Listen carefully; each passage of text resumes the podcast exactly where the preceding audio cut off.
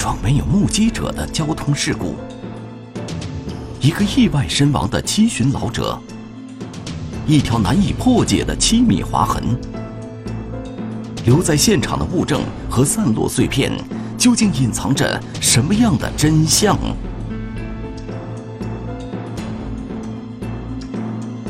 七米之遥，天网栏目即将播出。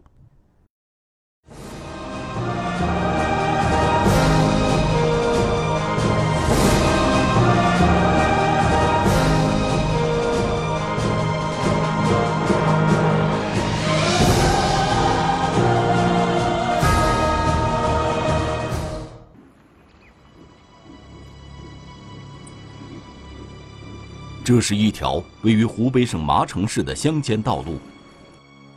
路的右侧有一条断断续续的划痕。这条划痕与当地一位七旬老人遭遇的变故密不可分。由县道片是一开始只有一条，然后再再往前，再往前就是有多处划痕，长度整整体从起点到终点长度有七米左右。一条普通的痕迹为何如此重要？民警认为，这条七米长的划痕与一桩交通肇事逃逸案有关。这起交通事故造成了一名老者的死亡。他这个现场当时因为是晚上，加上这个地方啊人烟稀少，也就是说很难找到现场的目击证人，所以我感觉。这个案子很棘手。由于现场周边没有监控设施，所以尽快找到留下划痕的人，便成为了警方破案的关键。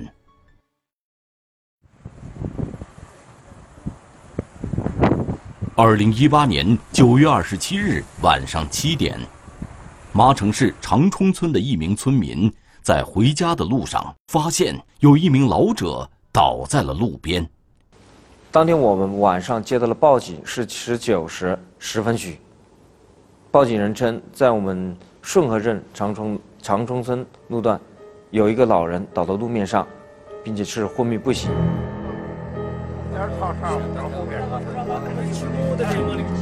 闻声赶到现场的民警看到，老人衣衫完整，头部有一处明显的伤口。旁边的地面上还有一些散落物。当时现场，呃，伤者的身路上有那个两顶那个鸭舌帽，还有两对那个白颜色的线手套，再就是那个那个黄颜色的玻璃碎片、塑料碎片。案发现场已经围了不少村民，可众多村民中。却没人知道老人因何受伤。当时，嗯，报警人跟他们村的村书记为了确定老人身份，已经将老人翻了个面，血迹只有老人头部的那一块。经过村民的辨认，伤者是附近的一位村民，七十三岁的汪老汉。汪老汉的子女都在外地打工，家中只有他自己一人。他老伴儿去年就去世了，两个儿子在外面打工，他在家里是一个人生活，还有自生活自理的能力。他平常呢喜欢到处走一走。村民在报警的同时，也拨打了幺二零急救电话，但距离案发现场最近的医院也有三十多公里的路程，这让现场民警为老人的伤情十分担心。幺二零救护车是过了也差不多一个小时过来，将伤者抬上救护车送往医院进行救治。民警看到手套和帽子都在道路的中间位置，离老人倒地的方位有一米多的距离。中心现场的周围还散布着一些碎片，碎片可以说是并不集中的，它那个碎片，呃，大的大概有五到三厘米。五乘以三厘米大小，小的只有一厘米到零点几、零点六到零点七厘米大小。碎片可以说是遍遍布在整个现场。除此之外，手套和帽子的旁边还有一些长短不一的划痕。这些划痕看上去很新鲜，其中最长的一条划痕大约有七米长。通过它的新鲜度跟深度，跟它的那个宽度，自行车肯定也留不下来的。我们所能怀疑的，就是像三轮车侧翻，或者说是摩托车，或者说是电动车，都有可能形成这样的倒地划痕。划痕的尽头有几块大一点的碎片，民警在仔细观察了这些碎片后，认为它们很有可能来自车辆的尾灯或转向灯。初步断定应该是，呃，一个灯光，一个一个尾灯的碎片，或者是一个前前转向灯的碎片，是橘红色的。碎片、划痕、散落物。侦查员认为，老人的受伤可能是交通事故造成的。侦查才刚刚开始，民警心中的第一个问题便出现了：究竟是谁撞了老人？因为这边地广人稀，不是交通相当发达的地方。呃，我们主观判断可能是附近的居民。除此之外，还有一个地方。让民警感到十分奇怪，案发现场为何会出现两顶帽子和两副手套呢？它们与事故又有多少关联？因为现场遗遗留有两顶帽子，同时也有也有两双手套，给我们感觉会不会是，呃，这其中一顶帽子和一双手套是这个老人的，倒地受伤者的，另外一顶帽子。和一双手套是另外一个人的。那么，这另外一个人会不会就是将老人撞伤的肇事者呢？民警看到两副手套都是白色的，从外观上没有什么区别，只有底部边缘的颜色不同。一般那个建建筑工地上的工人，都喜欢戴这种白手套。这个线手套呢，对手部有一点。呃，可以起到那个保护的作用，就是建筑工人免得在那个水泥啊、砖瓦啦对这个手部造成伤害。而手套旁边的两顶帽子则有些差别，其中一顶帽子的帽檐比较长，而另外一顶帽子的帽檐则短一些。当时有围观的群众，群众就是说有人认识，说那个汪某。喜欢戴一顶鸭舌帽，有一顶帽子是汪某的，另外一顶，当时陈重就不认识。那顶帽檐较短的帽子，经村民辨认，确认是伤者汪老汉的。民警推测，那顶帽檐较长的帽子，则很有可能就是事故发生时肇事者遗留在现场的。肇事车辆的倒地划痕有七米七米长。很有可能，呃，肇事者在，嗯，在这个过程倒地过程中，所戴的帽子和车辆或者是车车上所携带的手套跟帽子掉落到地面上。就在警方对案发现场紧锣密鼓的勘查时，民警们却得知了一个不幸的消息。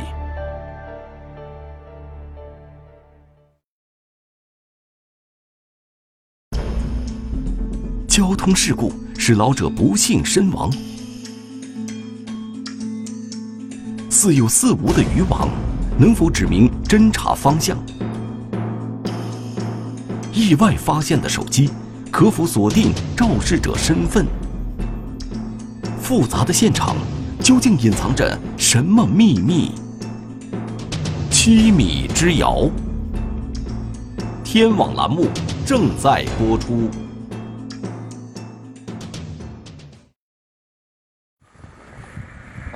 拿东西。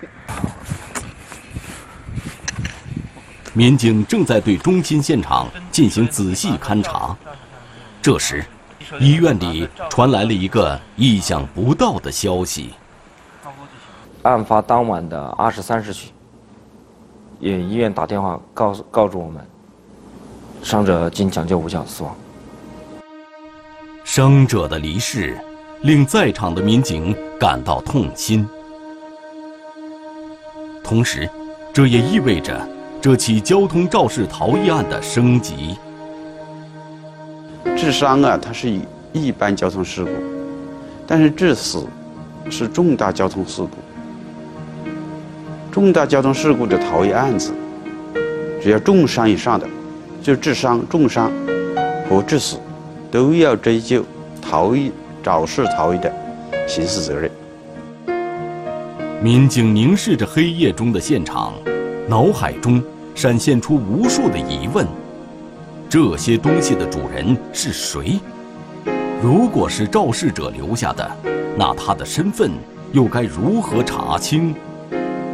当时我们看到鸭舌帽和手套，我们就在想，这个鸭舌帽，呃，是什么人所留留下来的？手套，这双手套是尼龙做的手套，嗯，给我们感觉就是，呃，像晚上十九十多，嗯，这个点是什么人会从这里经过？案发现场位于一个水库的附近，周边人流稀少。没有监控设施，这给警方的侦查带来了一定的难度。案件发生的时候是晚上，晚上呢，这个目击证人路过的群众都很少。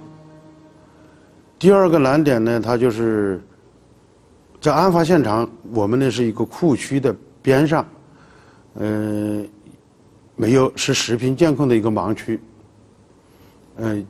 附近都没有视频监控。为了尽快找到肇事者，民警第二天一早就前往案发现场附近的村子进行调查。调查时，一位村民告诉民警，他在昨天晚上路过案发现场时，看到过一副白色渔网。就一下引起了我们的警觉，因为我们在勘察现场过程中，并没有发现什么渔网。村民说，他昨天晚上下班回家时，经过事发路段，发现路中间有一个白色的物体。当他下车查看时，才发现那是一副渔网。我就往无意之间往旁边看了一下，看一下后来，那个旁边就躺着一个人儿。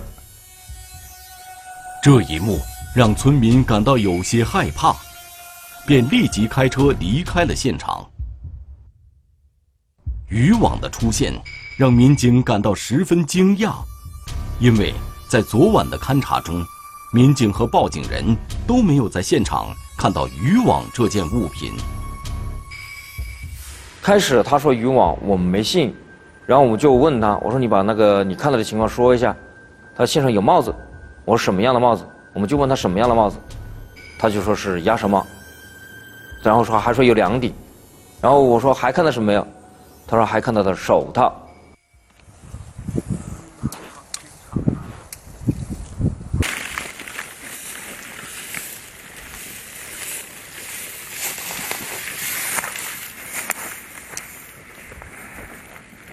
找到没有？没有。再仔细找一下。好你这边找到没有？没有，没有。再仔细找一下，好吧？啊。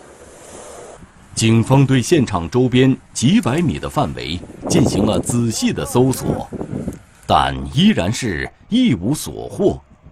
案发现场并没有渔网这样的物品。但是很可惜，我们并没有找到这副渔网。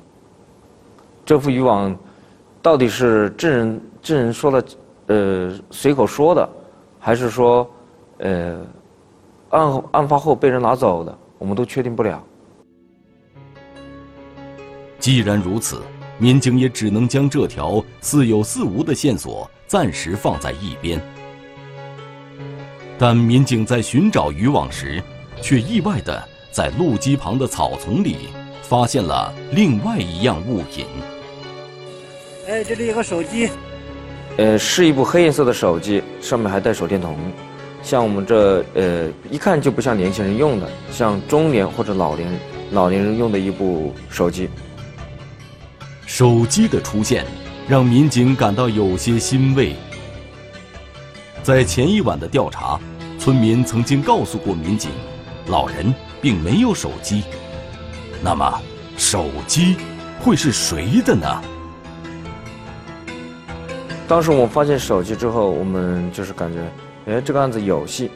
为什么？因为有这个手机很有可能就是肇事者。民警发现，手机的通讯录里并没有储存任何电话号码，而在手机的最近联系人里显示，这部手机在案发当天下午打出过一个电话。我我们通过拨打那个陌生号码，也就询问到是个营业厅，然后我们紧接着就去找那个营业厅。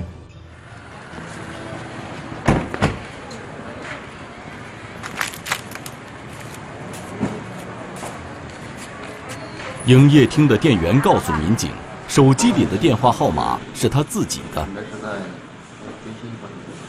他们就是看的人多，然后那个电池。原来，在前一天下午，这位营业员将这部手机卖给了一名老人。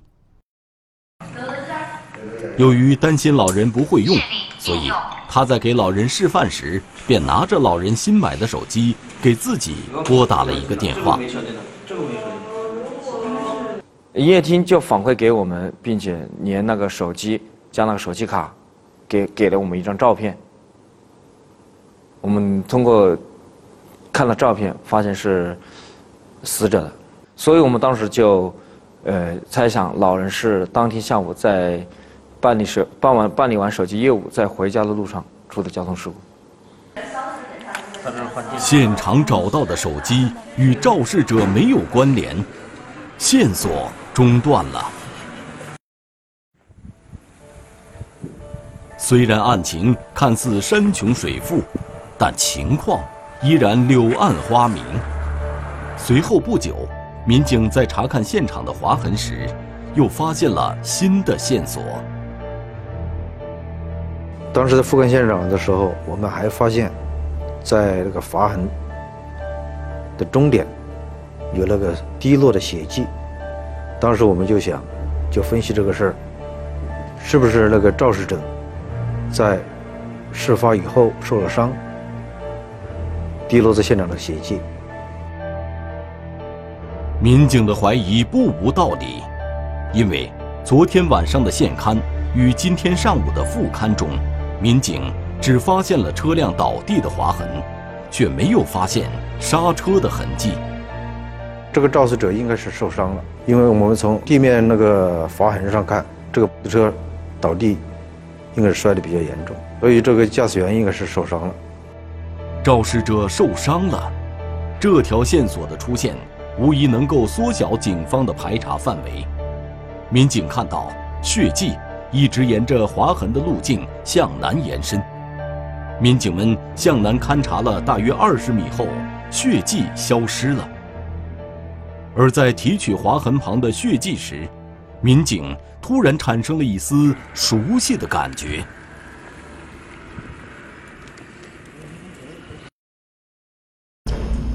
事故的肇事者已经受伤逃逸，帽子和手套能否向警方提供线索？沉默无言的七米划痕，又究竟隐藏着哪些关键信息？七米之遥，天网栏目正在播出。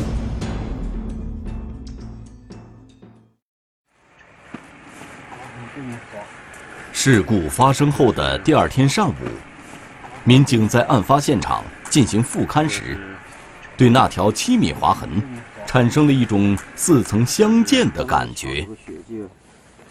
这个划痕的终点的位置有一段比较宽，当时我们就分析可能是那个幺二五那个摩托车保险杠那个前保险杠在地下摩擦产生的。因为其他的其像像踏板踏板车这样的车呢，它那个没有这样的保险杠。由于这种类型的摩托车性价比较高，所以是许多人的代步工具。这种摩托车，在我们所管辖的辖区里面是非常多的，非常普遍嘛，呃，家家户户都有。刘经理，有个事要麻烦一下你。哦，不，不用不多看一下，来来来，好。刘师傅在麻城市经营着一家汽车修理厂，对于摩托车和汽车，他有着二十多年的修理经验。你要是锁不出这个的话，就是车子的哪个位置的？我们拿着碎片去修理厂，看能否，呃，通过碎片能确定这个车子的是什么样的一辆车子。刘师傅拿着民警在案发现场找到的碎片看了一会儿，又与自己店里的一辆摩托车进行了比较后，认为这些碎片应该就是摩托车尾灯的碎片。呃，修理厂反馈给我们的结果是，这是一这线上所遗留遗留的碎片是一辆幺二五型的普通两轮摩托车左侧尾灯所遗留下来的碎片。刘师傅给出的结果与民警的预判不谋而合。确定了车型，警方的侦查工作也能更有针对性的展开。但侦查员认为，这条线索并不能起到关键性的作用。有很多摩托车没有上牌照，在晚上呢，在湘江公路上行驶。嗯，一般的说，他基本上算来无踪处无影。他在路上走，没有遇到。相受的人，你就不知道他走过这个路段。经过一番讨论，民警认为现阶段的侦查工作应该从两方面入手：一方面从现有的物证中分析肇事者的身份，尽量缩小侦查的范围；另一方面则查找案发现场周边路口的监控，查看案发时。有没有可疑的摩托车在附近出现过？我们当时分析这个划痕的产生呢，可能这个摩托车的走向应该是由北向南。为什么这么说呢？就这个划痕倒地的时候，应该是比较浅、比较窄的。往后面摩托车就在地面上接触面积大以后，它就会宽一些、深一些。由北向南，正是买了新手机的汪老汉。回家的方向，而肇事的摩托车也是这个方向。既然肇事者和汪老汉都是由北向南行进，现场又没有刹车痕，民警猜测肇事者与老人可能互相认识。我们当时猜测的是，这个老人会不会是某人骑着交通工具，两个人在往在行驶过程中突突然倒地。产生了倒地，产生了划痕，老人当时受伤，另外一个人因为害怕，嗯，走了。民警在调查到的视频监控中仔细搜寻，希望能从中发现有价值的信息。当时那个现场附近呢都没有视频监控，我们查找了几个老百姓自己装的那个视频监控。也没有发现有价值的线索，没有看见那个伤者、死者当时走的方向和可疑的摩托车。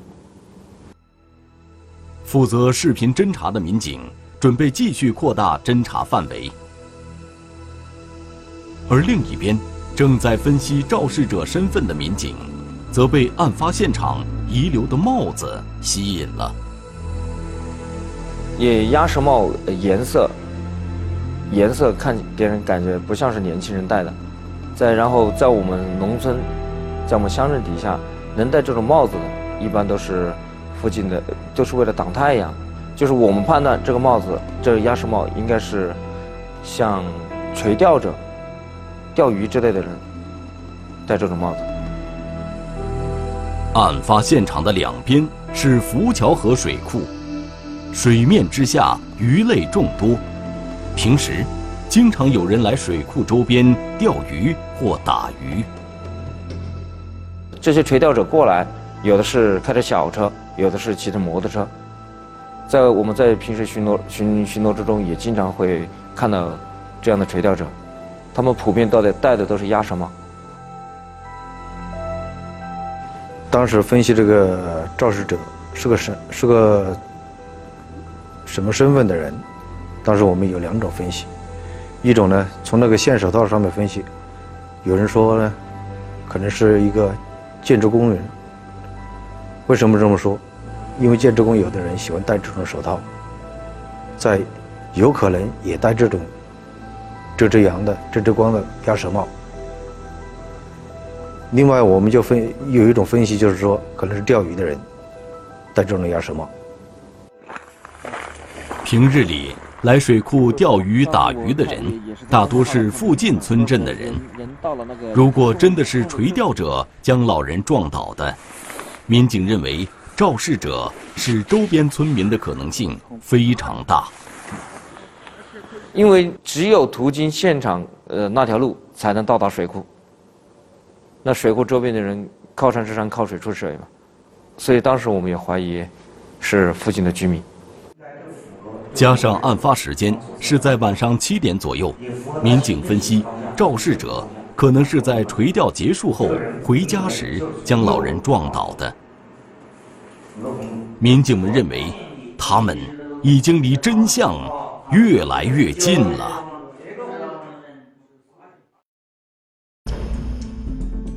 村庄里，警方查出三名可疑人员。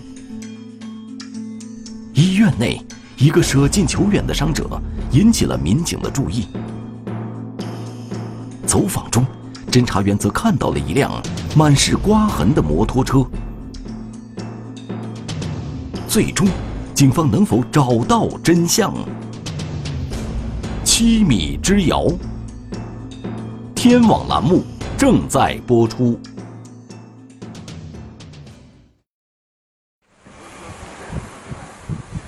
通过连续几天的调查和分析，肇事者的身份特征已经逐渐被警方确认，调查范围已经大大缩小了。能不能一举锁定肇事者？接下来的调查取证非常关键。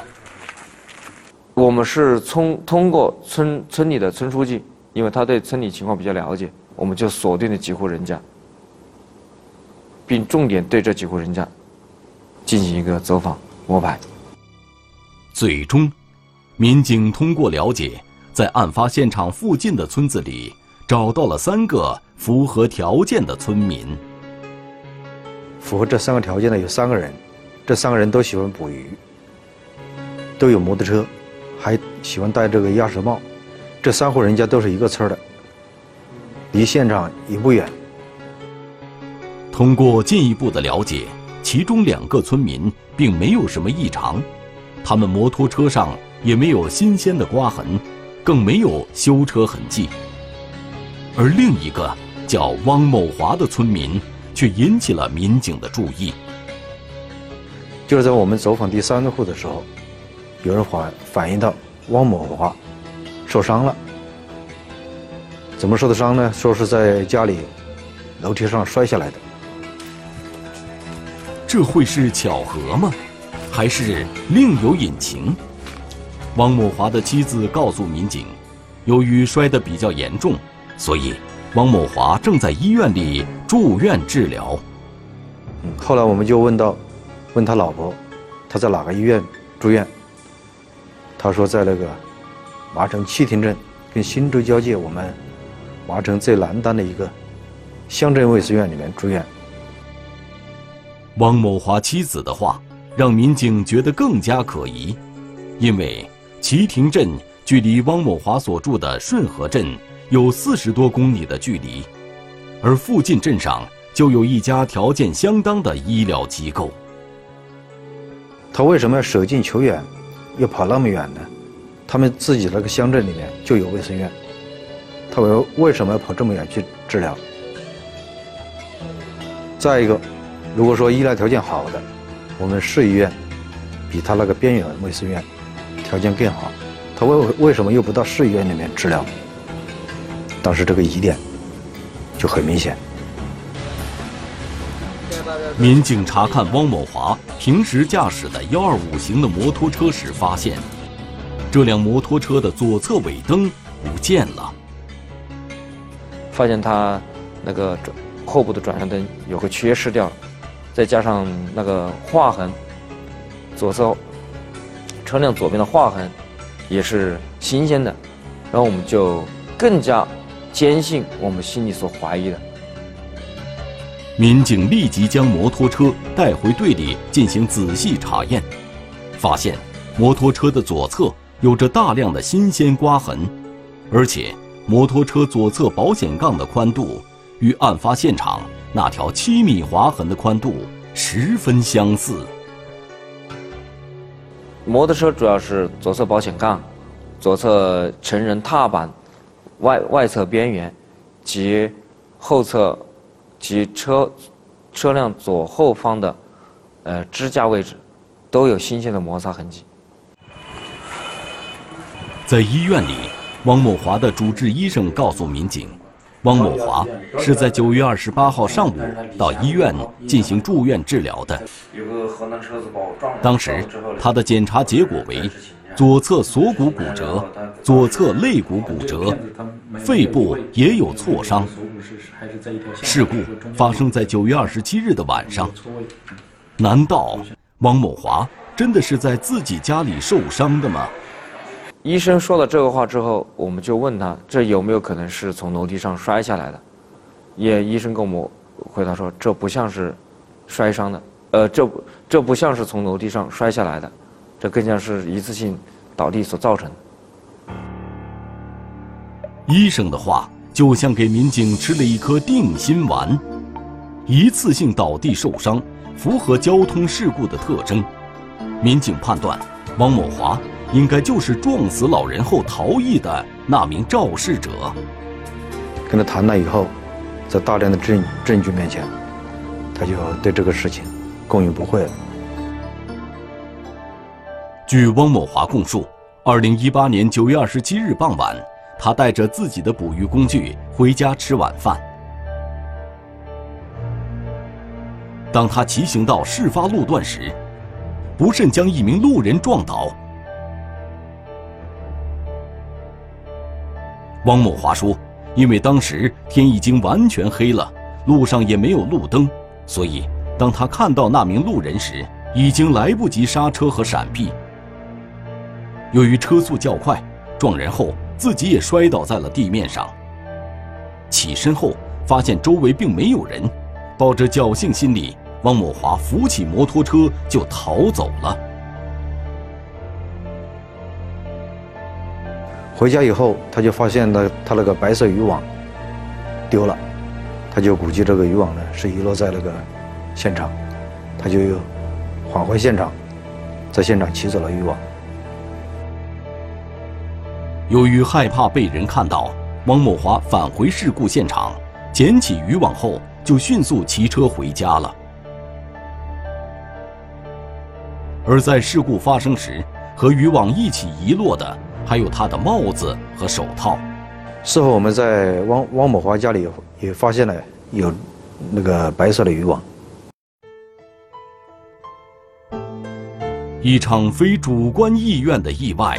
却因汪某华的侥幸心理，演变成了伤者离世、天人永隔的悲剧。法网恢恢，疏而不漏，肯定跑不了，又何必呢？嗯，做一个公民，要知法、守法，嗯，不要以为自己聪明，怀侥幸之心，最后受到法律更重的惩处。所以，交通事故发生以后，一定不要选择逃逸。如果逃逸了，是对自己的不负责任，也是对受害者的不负责任，同时这也是对两个家家庭的不负责任，造成了对两个家庭造成了呃不可磨灭的这个伤害。肇事者的行为一定会受到法律的公正裁决。在此。警方提醒广大驾驶员朋友，应谨慎驾车，只有这样才能避免类似的意外。如果一旦不慎发生了交通事故，也一定要及时救助伤者，拨打事故报警电话，将事故的伤害降到最低。中华人民共和国公安部 A 级通缉令：李胜，男，一九九零年十二月十二日出生，户籍地山西省襄垣县古韩镇南麻池巷九号，身份证号码幺四零四二三一九九零幺二幺二零零七六。